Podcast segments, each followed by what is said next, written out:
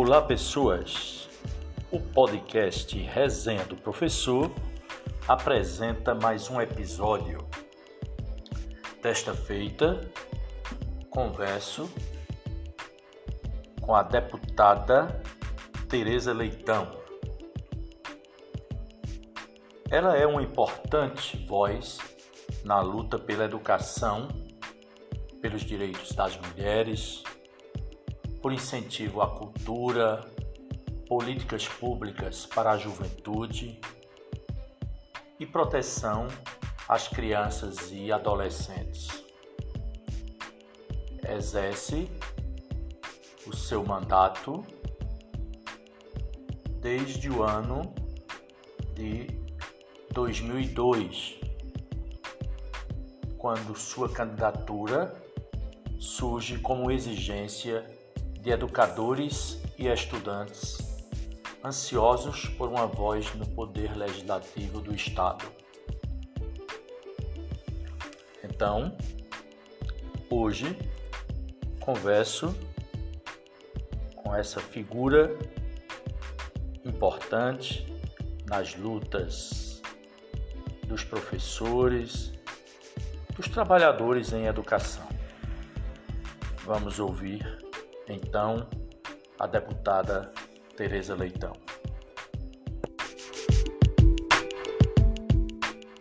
Pois é, gente.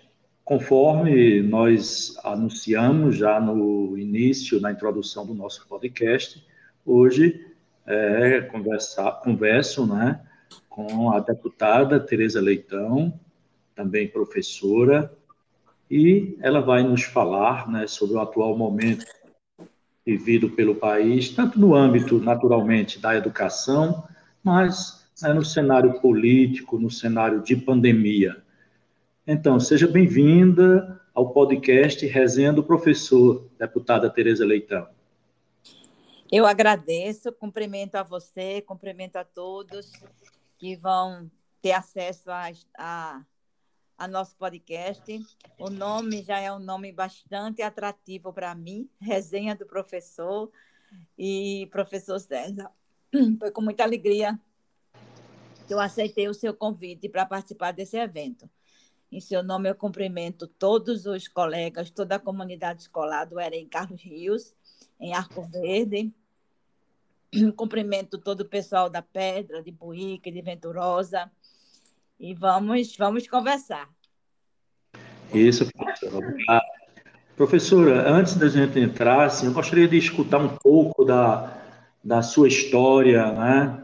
Aí desde os tempos estudantis, lá na juventude, é, até a fase adulta, a, a, sua formação profissional. Nos fale um pouco, assim, desse seu, né, desse seu histórico, tanto pessoal, assim, no sentido de como estudou, até os dias né, que se tornou adulta, se tornou professora. Uhum. Eu sou a segunda de uma família de seis irmãos. Um irmão mais velho e quatro mais novos. Nós moramos muito tempo em Olinda. Quando eu nasci, apesar de ter nascido no Recife, já morava em Olinda, meus pais já moravam em Olinda, e foi em Olinda que eu me criei. Só saí de Olinda depois que casei e depois voltei também. A minha primeira filha nasceu em Olinda. Então, nós estudamos em um colégio pequeno, um colégio particular, mas um colégio muito, muito bem relacionado lá em Olinda, o Instituto Santa Isabel. E lá foi que eu comecei a, a ter o que a gente chamava de atividades extra, extra classe. Eu já era ali da direção do Grêmio o Grêmio Martins Júnior. Todo mês a gente tinha uma sessão do Grêmio e a gente já começava a se apresentar, ler as redações, a fazer apresentações culturais. Aí eu comecei já a ver a escola com um olhar mais amplo, não apenas a escola da sala de aula propriamente, mas de outras atividades. E lá também é no colégio de orientação religiosa, apesar de ser um colégio leigo, ele era um colégio, um colégio de orientação religiosa e a gente participava de atividades da Igreja Católica.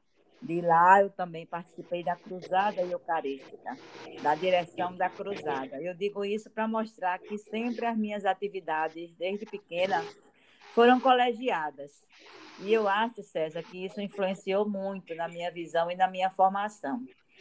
Depois eu fui para a escola pública. No tempo que eu era criança, ainda existia aquele exame de admissão ao ginásio. E aí eu fiz o teste de admissão para o Colégio Estadual do Recife. Hoje esse colégio se chama Cizenando Silveira.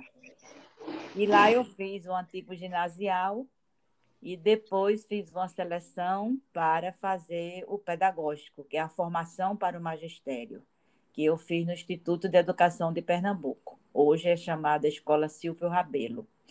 Então, a minha formação principal se deu no âmbito da escola pública. O meu pai era funcionário público federal. A minha mãe era professora, depois que casou, deixou de trabalhar fora e o meu pai terminou também sendo professor. Ele fez um curso também de direito e fez o um curso de filosofia e, e, ao final, já perto de se aposentar, ele dava aulas na faculdade. Então a a veia do magistério sempre teve presente na minha vida, tanto do lado materno quanto do lado paterno. E tanto no, no ginásio quanto no pedagógico, eu sempre fui muito inteirada, muito articulada das ações do movimento estudantil. Participei como representante de classe, de grêmios, participei de atividades mais gerais. Foi o período posterior ao golpe, né, de 64. No golpe de 64 eu era menina, mas peguei o posterior ao golpe, sobretudo final da década de 60, início da década de 70, e foi também onde eu participei de movimentos de juventude da Igreja Católica, de grupo de jovens. E era muita tensão, muita tensão, muita pressão, muita reivindicação da nossa parte. Então, essa leitura de que é importante participar, reivindicar, se organizar, sempre foi muito presente na minha vida e sempre tive o apoio da minha família, dos meus pais, dos meus irmãos, que também participavam. Depois, quando eu terminei o curso pedagógico, fui logo ensinar. Eu terminei o curso em dezembro, em fevereiro eu já estava na sala de aula daquele mesmo complexo que se localiza ali perto do 13 de maio. Eu fui trabalhar na escola Ana Rosa Falcão de Carvalho, uma escola é, de educação infantil e fiz vestibular. Logo que terminei o curso médio, eu fiz vestibular de pedagogia.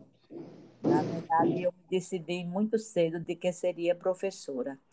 Fiz o curso de pedagogia, depois fiz, ao longo do curso, eu optei pela especialização em orientação educacional e fui durante 10 anos professora do Ana Rosa, depois fui orientadora educacional do Barbosa Lima, onde trabalhei cinco anos.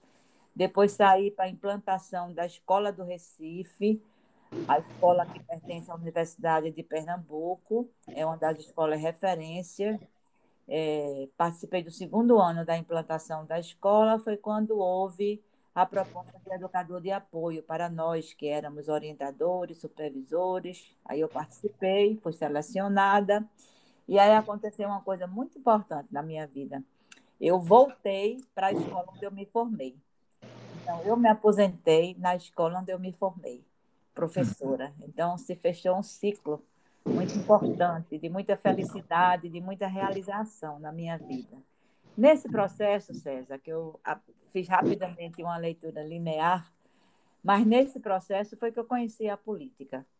Porque eu conheci a política na sala de aula, com essa, essa vontade, essa posição de me organizar, e conheci as associações de professores, a APENOP, muito combativa, a mais representativa que a gente tinha no Estado, e a associação da qual eu participei, a OEP, como dirigente. A PENOP eu participava como base. A OEP eu participei como dirigente, que era a Associação dos Orientadores Educacionais de Pernambuco. Então, juntamente com a Associação dos Supervisores e a Comissão dos Servidores Administrativos, nós começamos a fazer um processo de unificação.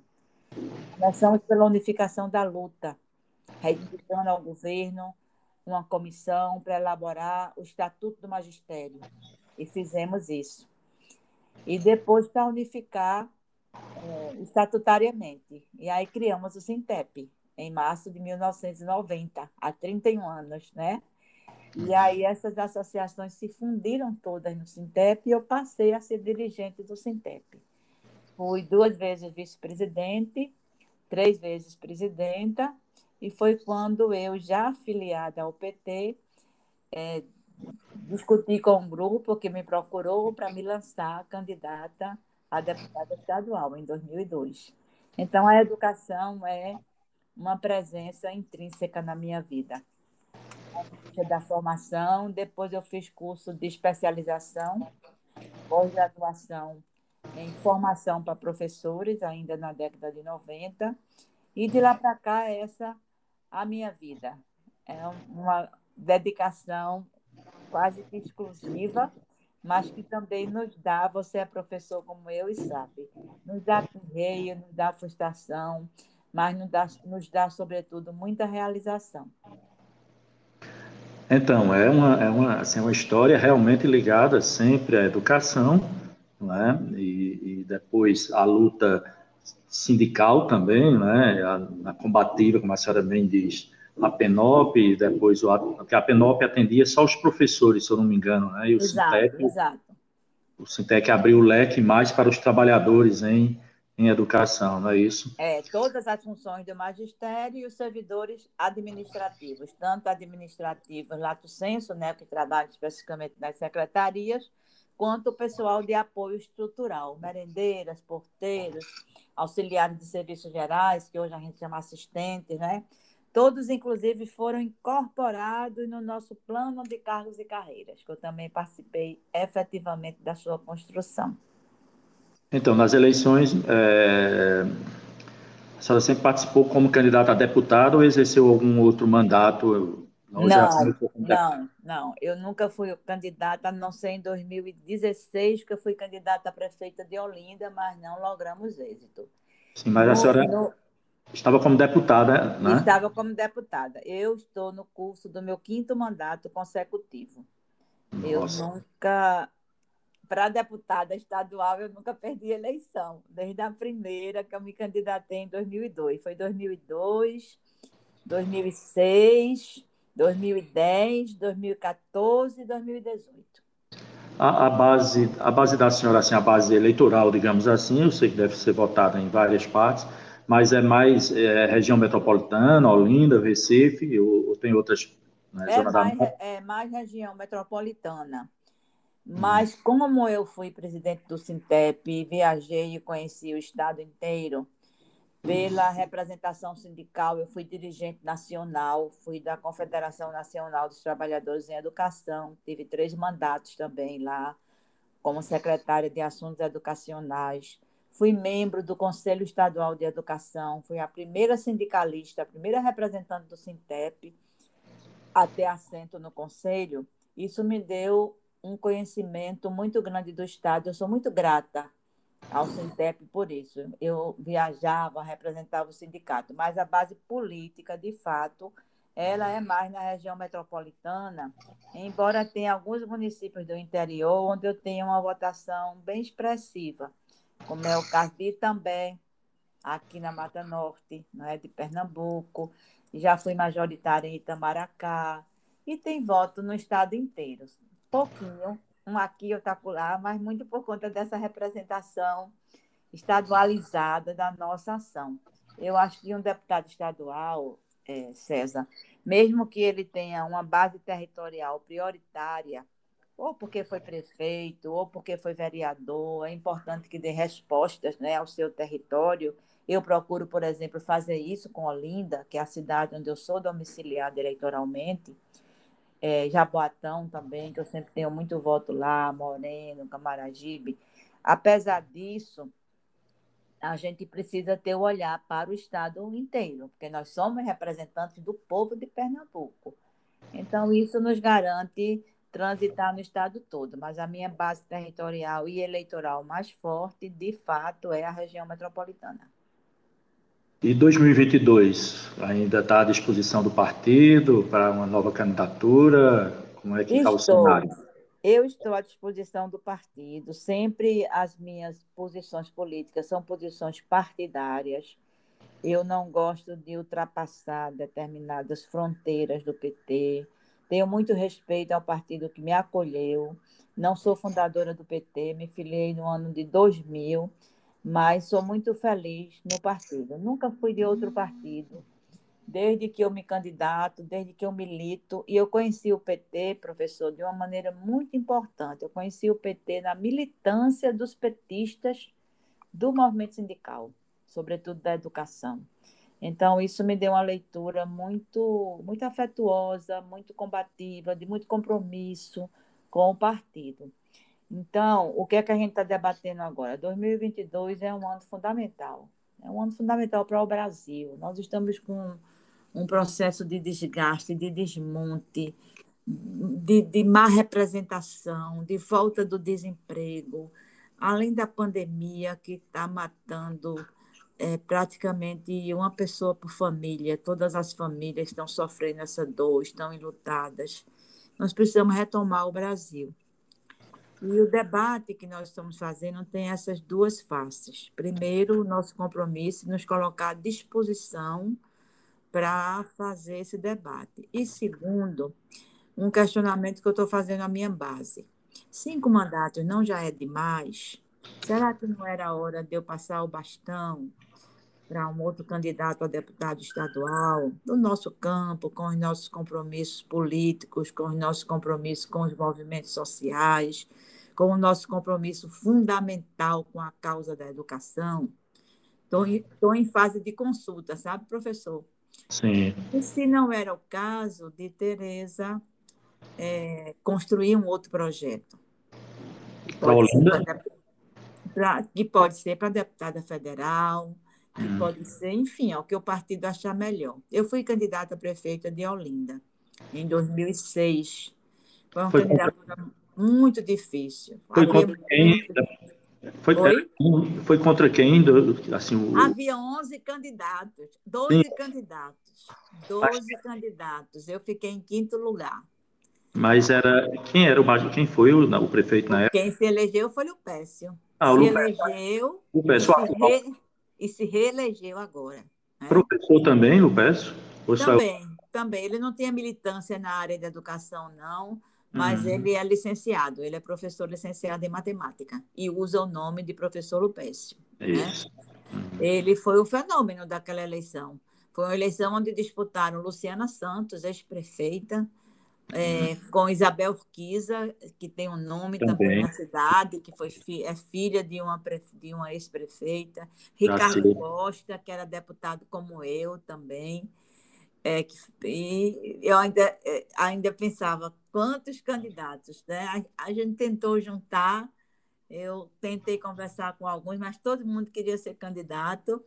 Eu foi um, foi um aprendizado muito bom. Minha campanha foi muito boa, muito reconhecida, mas foi a campanha mais difícil para o PT no Brasil inteiro. Durante o processo eleitoral, lembra que houve o golpe contra Dilma, né? Dilma sofreu o impeachment, tive que parar minha campanha para me solidarizar com Dilma. Então, havia muita criminalização do PT, né? havia muita. João Paulo foi candidato no Recife, perdeu também, embora tenha ido para o segundo turno. Eu não me arrependo, não, de ter sido candidata, porque a minha candidatura foi aprovada por unanimidade dentro do partido. Mas foi uma campanha muito difícil. E uma parcela da população olidense também, né? Aprovou, já que a senhora foi a quinta mais votada entre 11 é, candidatos. Exatamente. Eu só perdi uhum. para os pesos mais pesados e Lupécio, que foi, sentia também Tonca, né? Antônio Campos, o, Sim, o... do governador, que ficou em segundo lugar. Mas Lupécio foi o case. Foi o case, ele conseguiu realmente captar o sentimento, se elegeu, foi para o segundo turno e ganhou de Tonca ganhou de Antônio Campos. Na última e eleição, agora... na última eleição, Lupécio enfrentou quem? Foi o Agora em 2020? Sim. Ele enfrentou João Paulo, que era o principal Isso. candidato de oposição, né? E outros, outras candidaturas menores. Teve um candidato do PDT, né? É, esqueço o nome dele agora, Guto, Guto Santa Cruz, teve Jorge Federal, que a gente pensava até que fosse dar um trabalho maior, mas não, não, não decolou. E João Paulo é que era o mais forte para enfrentar Lupécio, mas Lupécio conseguiu ganhar no primeiro turno. E por falar em João Paulo, parece que está retornando à casa, né? É, parece sim, viu? Parece que já está tudo acertado, já conversou com o presidente do partido, está se entendendo com o PCdoB, que é importante que ele se entenda para não perder o mandato, né? E está voltando, voltando a casa.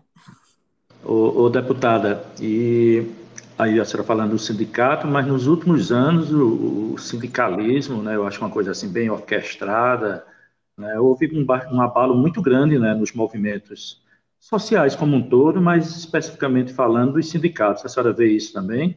Vejo, vejo sim. O movimento sindical ele vem se reinventando, é bem verdade, né? Quando eu entrei no movimento sindical, havia uma, uma posição mais corporativa, mais fechada. E a CUT criou em 90 o conceito do sindicato cidadão, que era o sindicato que não se preocupava apenas com a legítima luta por salário, por condições de trabalho, por direitos trabalhistas. Essa é uma luta permanente, essa é a razão de ser do sindicato. Mas que o sindicato poderia e deveria ter um olhar mais amplo para a sociedade. No nosso caso, por exemplo, a gente precisa saber também dos direitos dos alunos, da intenção dos pais, das mães, do lugar da educação, do direito da educação, lutar por salário, mas lutar também por uma boa educação, por mais recursos na educação. Houve muito, muita perseguição política aos sindicatos no sentido de retirada de direitos. Aí você concentra a luta para manter o direito que você tem. E aí você tem dificuldade de avançar em novas reivindicações. Então, hoje os sindicatos discutem também uma forma de relacionamento que o mundo do trabalho está nos impondo. O mundo do trabalho também, César, você sabe que ele está se, se modificando. E pós-pandemia, nós vamos ter muita coisa nova. O sindicato tem uma função social, tem uma razão de ser. Nós estamos numa sociedade de classes. É necessário, o sindicato é necessário para representar os trabalhadores, para re representar as determinadas categorias profissionais, inclusive contra esse desmonte e essa perda de direitos. Mas a luta sindical está muito difícil, porque ela briga com o desemprego. É o desemprego está muito alto. Congelamento de salário, é, salário mínimo sem perspectivas. A mudança que houve no governo Bolsonaro de achatamento do salário mínimo preocupa. E aí, muitos trabalhadores ficam com receio de enfrentar uma luta mais acirrada, com medo de perder seus próprios empregos. Então, é uma luta muito grande, mas eu acredito que o, a, real, a realidade de vida dos trabalhadores impõe a necessidade de uma articulação forte do movimento sindical está mais fraco, com certeza. Eu me elegi no ascenso do movimento sindical. A gente instalava o dedo, fazia uma greve. Entrei no sindicato nessa linha, né? A gente instalava o dedo, fazia uma greve. Depois o mundo do trabalho, as dificuldades foram trazendo muitos desafios que eu acredito que o sindicalismo vai ter que enfrentar.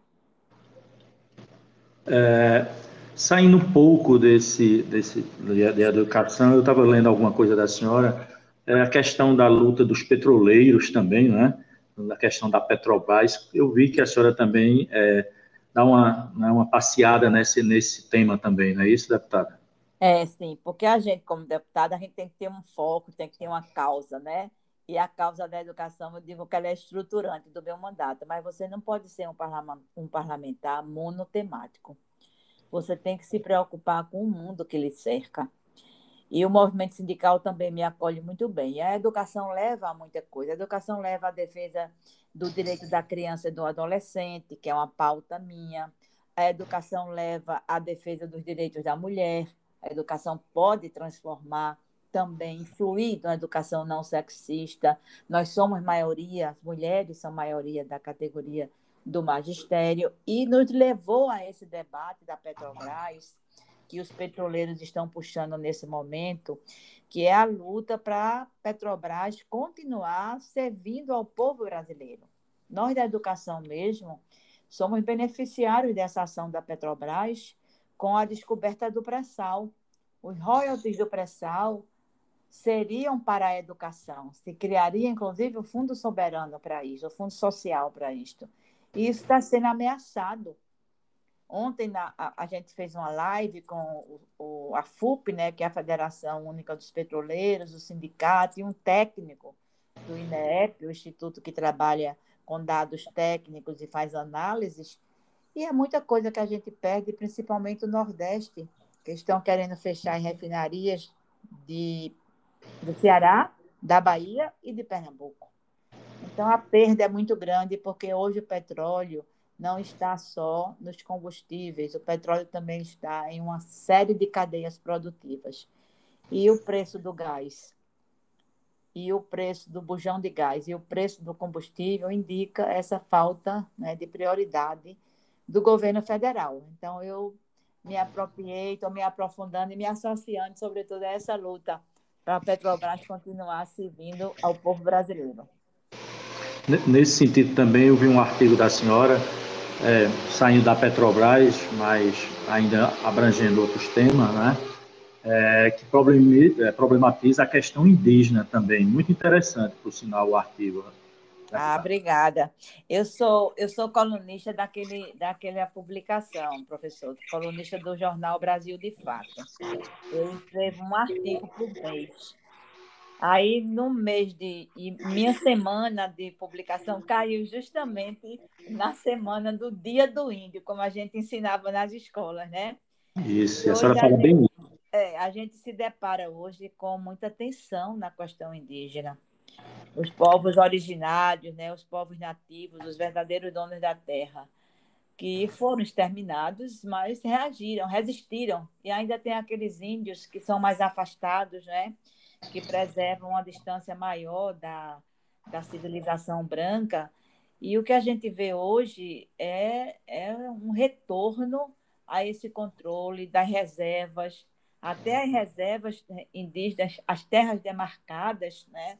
o agronegócio, os grileiros, os empreiteiros estão querendo ocupar, invadir. Isso sim é que é invasão. Então, eu fiz aquela reflexão para a gente alertar o, país, o Brasil é um país continental, não precisa a gente fazer isso com nossos ancestrais, né? Isso. É, outra, outro tema também, a gente volta já para a educação, tá certo? Mas outro tema também é que eu assim, vi ali das, das suas falas é sobre a questão da cultura, né, da lei Aldir Blanc, né, e olha a cultura, né, no atual, na atual configuração política, ela não é prioridade de governo nenhum, pelo menos no sentido de federal, não é isso? É. E aqui nós também estamos com problemas. Essa lei Aldir Blanc foi uma conquista muito grande. Os deputados federais se uniram, né? vários deputados subscreveram essa lei, à frente a deputada Benedita da Silva, do PT do Rio de Janeiro, a deputada Jandira Fegrali, do PCdoB também do Rio de Janeiro. Foi uma movimentação que envolveu muitos parlamentares, que foi a lei que concedeu o auxílio emergencial para a cadeia produtiva. E aí esse auxílio veio para o Estado, veio para os estados e os municípios, e o pagamento está muito lento. Aqui no Estado ele está muito lento. Aí nós temos duas, é, duas urgências em relação a Lei Aldir Blanc. Primeiro, para que o governo sancione a prorrogação da lei, que já foi aprovada no Congresso Nacional. Ou seja, prorrogar, prorrogar o auxílio emergencial, pelo menos até o final do ano, porque a gente também não tem um horizonte de superação da pandemia, infelizmente, né? E o segundo é que aqui no Estado a gente precisa monitorar isso melhor. Tem pagamento atrasado no Estado, tem, tem município que ainda não conseguiu fazer seu pagamento. Então, nós criamos uma comissão, por iniciativa do mandato coletivo das deputadas juntas do PSOL, uma comissão mista envolvendo a Assembleia Legislativa e a Câmara Municipal do Recife, com duas, dois mandatos estaduais e três mandatos municipais, e essa comissão é uma que a gente está chamando de Comissão de Cultura Popular, para acompanhar esse pagamento da Lei Aldir Blanc e apresentar depois nossa reivindicação consubstanciada nos dados. A gente está ouvindo, inclusive, os órgãos do governo também, a Secretaria de Cultura, para que a gente possa destravar esse processo aqui no Estado. Mas o que é tão burocrático? Tem o recurso, as prefeituras, quem está na ponta do pagamento. E as prefeituras, está faltando projeto. O que, é, o que é que ocorre? Eu, eu assim, enquanto gestor aqui da Eren Carlos Rios, abrindo parênteses, é, essa escola aqui é muito central e, e, sempre teve atividades culturais muito fortes, de, de coco, que é aqui de Arco Verde, do samba de coco, e o pessoal vem, eu dou aquelas declarações confirmando toda a documentação. Uhum. Então, o que, o que ocorre mesmo para essa dificuldade tão grande? Pelo que eu ouvi na audiência pública, falta é, o cadastro, né? O cadastro ele tem algumas exigências, né? Tem um percentual de acordo com é, o, o segmento. Nem todos os segmentos foram incluídos, né? Foram, a gente mesmo fez alguma algum requerimento para que se incluísse outro segmento da cadeia produtiva da cultura e aqueles mais organizados e tal receberam. E outros com mais dificuldade de inscrição, mas que têm, de fato, critério comprovado, o critério está incluído, ainda não receberam. Então, a gente está nessa peleja para que todos possam receber. Esse pagamento que João Campos anunciou para o pessoal, artista de carnaval, é via Lei Aldir Blanc, não? Ou é outro? Não, outro... não. Eu tenho a impressão que isso é dívida. Eu tenho a hum. impressão, não é dívida, não, ou é também um auxílio, não é? A não hum. ser que seja um auxílio é, suplementar também, não é? Pode hum. ser que seja. Eu não, eu não vi o decreto todo. Pode ser que seja um auxílio suplementar, porque a cultura aqui no estado, você falou daí, é o Coco Raízes daí, não é? Isso, isso. Ele se apresentava já... muito em Olinda. Teve, hum. Às vezes ele ficava, professor, hospedado na sede do PT. Olha aí. Eu era presidente, eu cedi mais de uma vez a sede para eles ficarem hospedados, porque a sede ficava muito bem localizada na Rua do Sol. Depois a gente teve que fechar a sede. Então, Pernambuco é muito rico em cultura. E aqui no Recife também tem uma cadeia produtiva bem robusta. E dois anos sem carnaval, podendo entrar pelo terceiro, né, realmente preocupa. Realmente preocupa, além do desemprego, a falta de, de oportunidade de alternativa. Como é que você pode rodar a economia se você não pode, de forma nenhuma, pelo bem não é, da saúde, da vida, da preservação da vida, fazer determinado tipo de atividade? Então, acho que é bem-vindo qualquer tipo de apoio que possa suprir as necessidades da cultura, da cadeia produtiva da cultura nesse período. Há um, alguma coisa que acredito no Congresso, né, que voltando para a educação, né, que é o nosso tema preferido, né, o nosso cardápio, o menu, é, há um, há um, acho que algum projeto no Congresso que deseja tornar a educação presencial, né, como atividade essencial. Como a deputada vê essa esse, esse projeto, essa vontade de, de alguns. É, é um projeto de lei, salvo engano meu, é o projeto 5595. Ele foi aprovado no, no, na Câmara e está no Senado. Primeiro, eu quero chamar a atenção que essa palavra essencial está sendo usada de má fé. Porque uhum. você faz, não, educação é essencial à vida. É, educação é essencial à vida. Além disso, ela é um direito de todos e de todas, de dever do Estado e direito de todo cidadão, de toda cidadã. Mas na hora que você inclui esse critério de serviço essencial, você esbarra na Constituição. O que é serviço essencial na Constituição? É um serviço que não pode parar, é um serviço que funciona 24 horas por dia, todos os dias do ano, todos os dias da vida. É um serviço de prontidão de energia, é um serviço de água e esgoto, é um serviço de água. Quando para, quando queima o poste, tem alguém de prontidão para ir ajeitar esse, esse poste. É serviço de bombeiros, Serviços essenciais é isso. educação não é assim. educação tem carga horária, educação tem férias, educação tem recesso. É diferente. E como é que a educação pode ser um serviço essencial se, na mesma hora que se aprova isso, se corta bilhões de reais do orçamento anual? É meio contraditório. Então, o que é que está por trás desse projeto? Está por trás desse projeto é voltar às aulas presenciais, independente da pandemia. É isso, a razão primeira desse projeto é isso. Não pode ser assim. Tem que ouvir o pessoal da saúde pública, tem que ouvir o pessoal é, que trata diretamente com epidemiologia. Não pode resolver que a escola não vai parar. É isso que eles querem, como também proibir o direito de greve da área da educação. O serviço essencial não pode fazer greve. Então, é, é um engodo, entendeu? O que a gente tem que defender para a educação é mais recursos, são escolas estruturadas, formação para professores, estudante, todos na escola, ou presencial ou remota. A gente vai ter que fazer uma busca ativa, professor, quando terminar essa, essa epidemia. Tem muita, muito aluno com abandono escolar. Hoje, eu até parabenizei o secretário da Educação hoje, que está abrindo uma licitação para notebook para professores. Eu vou dizer a ele, o passo seguinte tem que ser tablet para os estudantes. Então, a gente está diante de um projeto que fere a Constituição, porque caracteriza a educação como um serviço, educação não é serviço, né? e, ao mesmo tempo, tem intenções que não querem ser reveladas.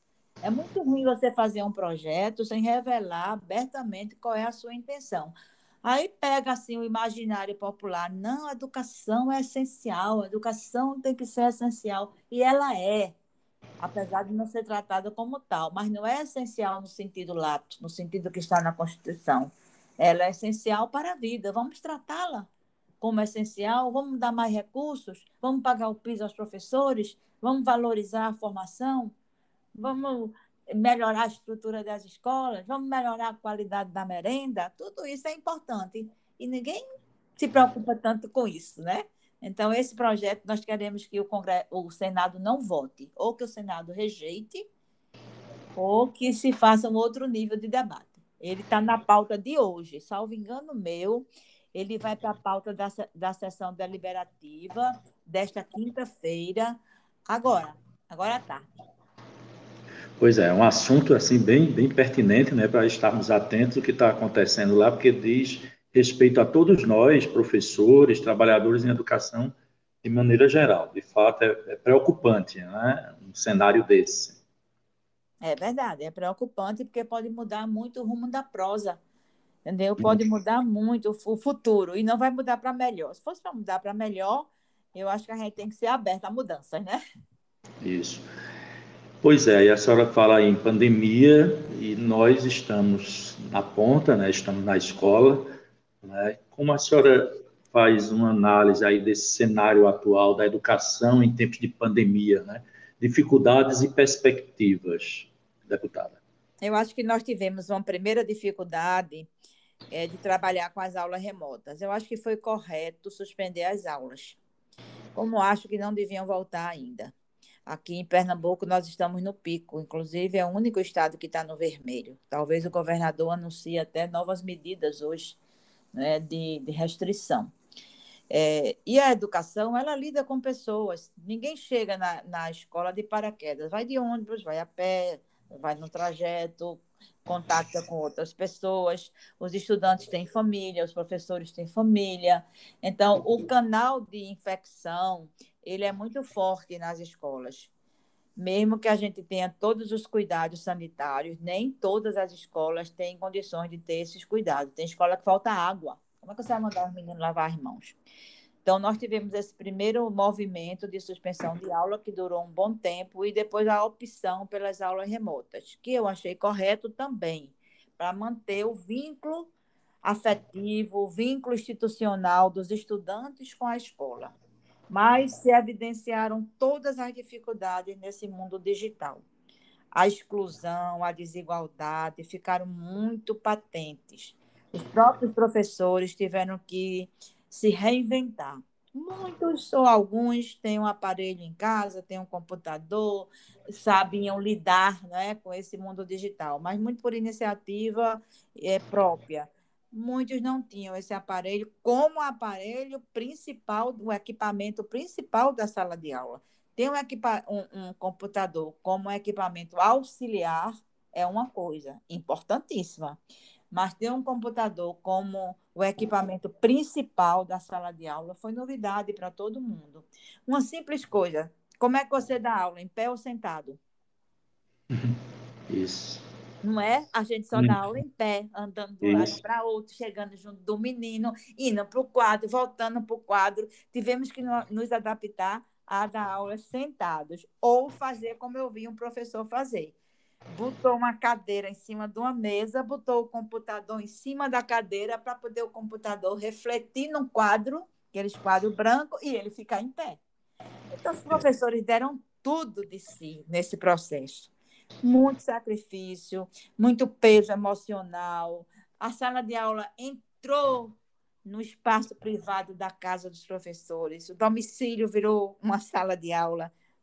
E os próprios estudantes e nem todos, está claro, está claro isso, pesquisa indica isso, tem esse equipamento. Eu ouvi uma vez um ministro dizer: ah, mas todo mundo tem celular. Nem todo mundo tem. E quem tem, nem sempre tem um celular de quinta, de sexta, de sétima, de, de décima geração. É um celular para uso diário.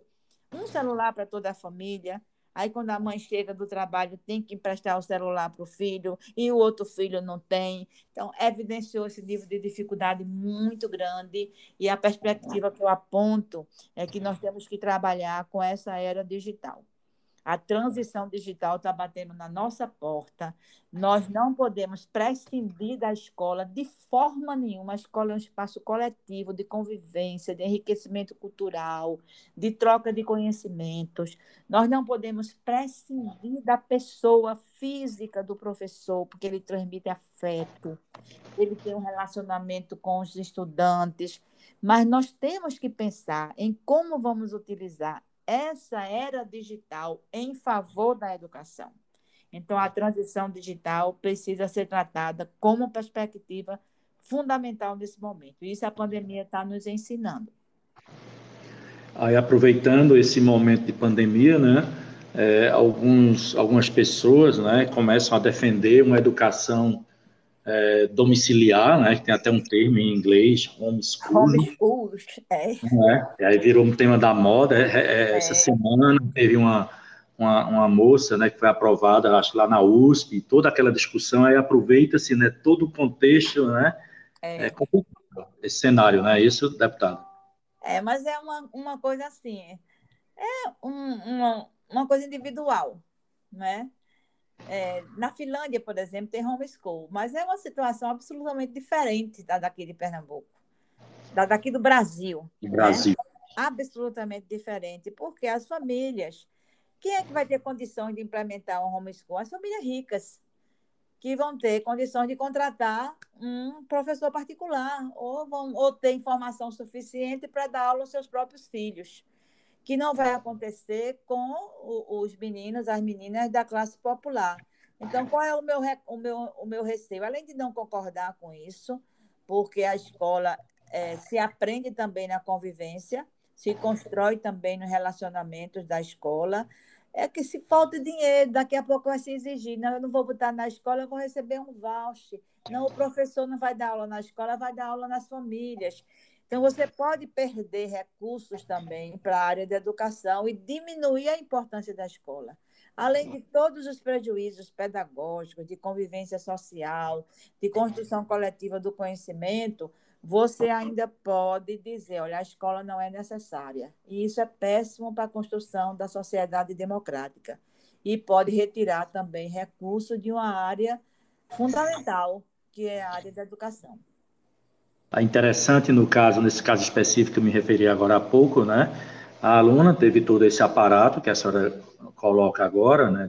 De uma família de classe média alta, mas quando é para ir para a universidade, aí tem todo esse aparato na, na educação básica e para a universidade vai para a universidade pública.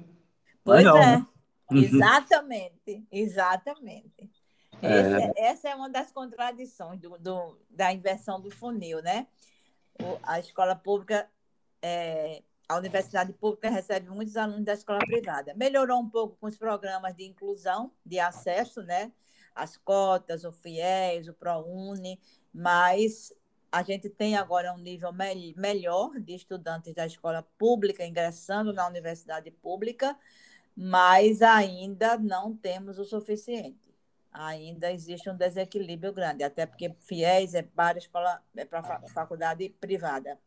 Mas precisamos investir mais, inclusive na abertura de vagas do ensino superior. Essa menina virou um sucesso como se assim, não, você não precisa da escola para chegar na universidade, mas é um caso em, um milhão, né? E que também acho que não serve de exemplo, não. O que foi que essa menina não perdeu? Ela perdeu muita coisa por não estudar na escola, perdeu muita coisa, muita coisa boa. Uhum. Pois é, é e, e, assim, a gente já está caminhando né, para o encerramento da nossa conversa, né? Mas eu não poderia deixar de ouvir, eh, pedir para a senhora traçar um, um né, um, seus comentários, esse cenário político atual que nós estamos passando lá em Brasília, CPI da Covid, né, o governo com suas, o governo digo, o presidente com suas declarações sempre estapafúrdias, provocando divisões, extremismos. Como a deputada vê esse atual momento pelo qual nós estamos passando, político principalmente, né, hoje, como é que a senhora vê? Eu vejo com muita preocupação, viu, professor? Eu acho que o Brasil vive um período muito, muito difícil, porque a gente não tem um presidente à altura do cargo. Tanto é que ele não consegue superar a pandemia.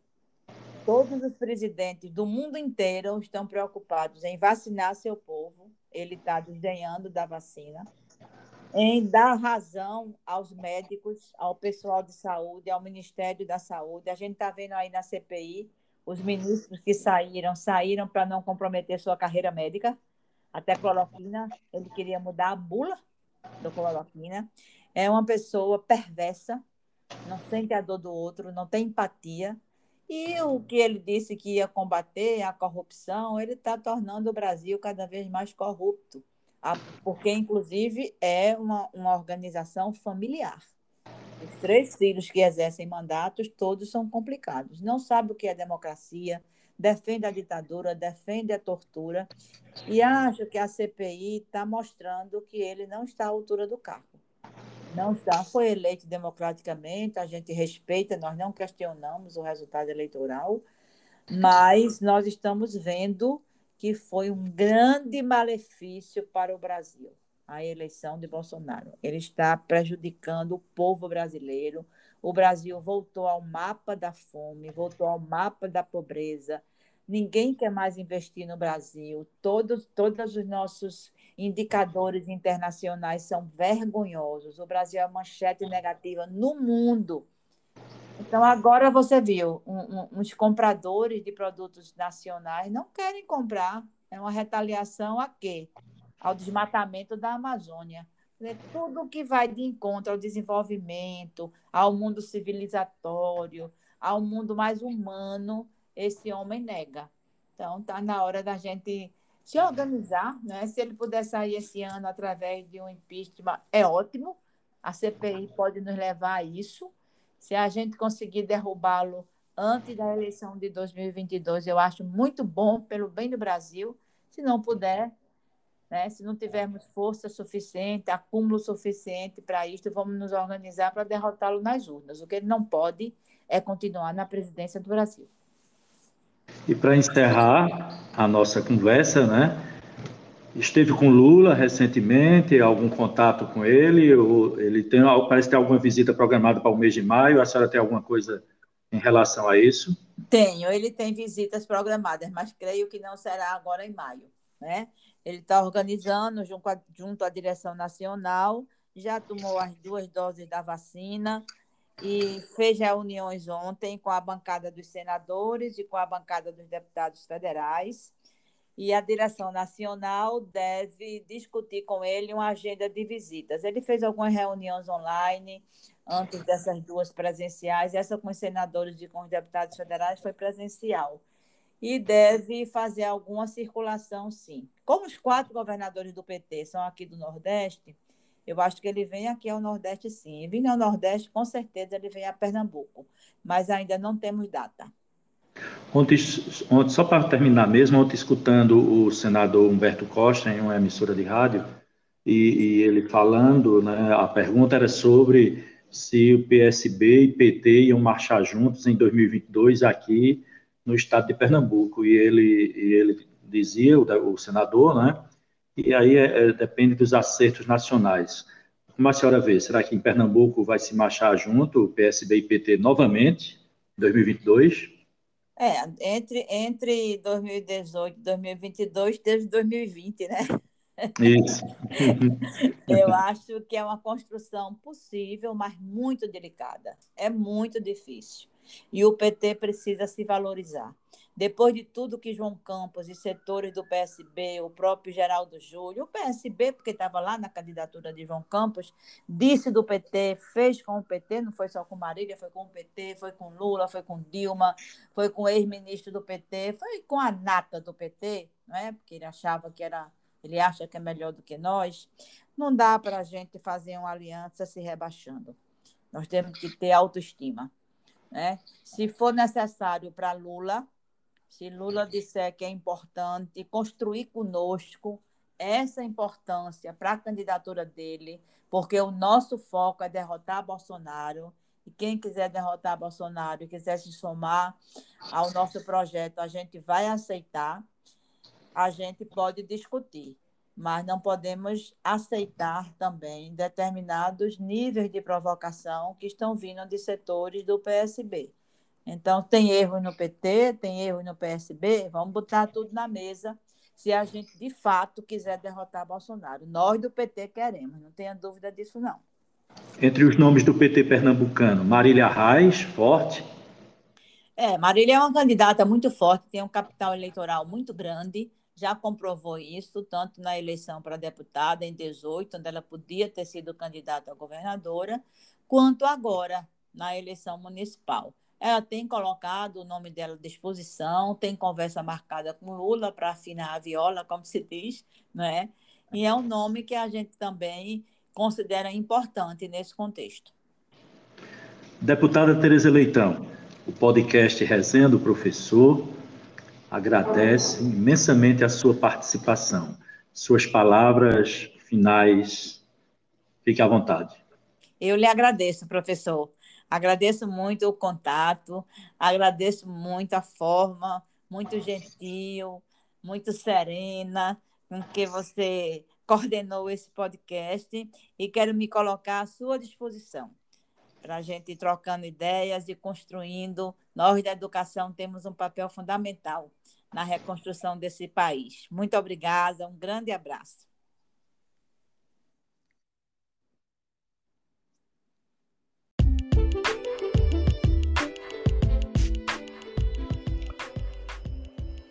Podcast Resenha do Professor agradece a participação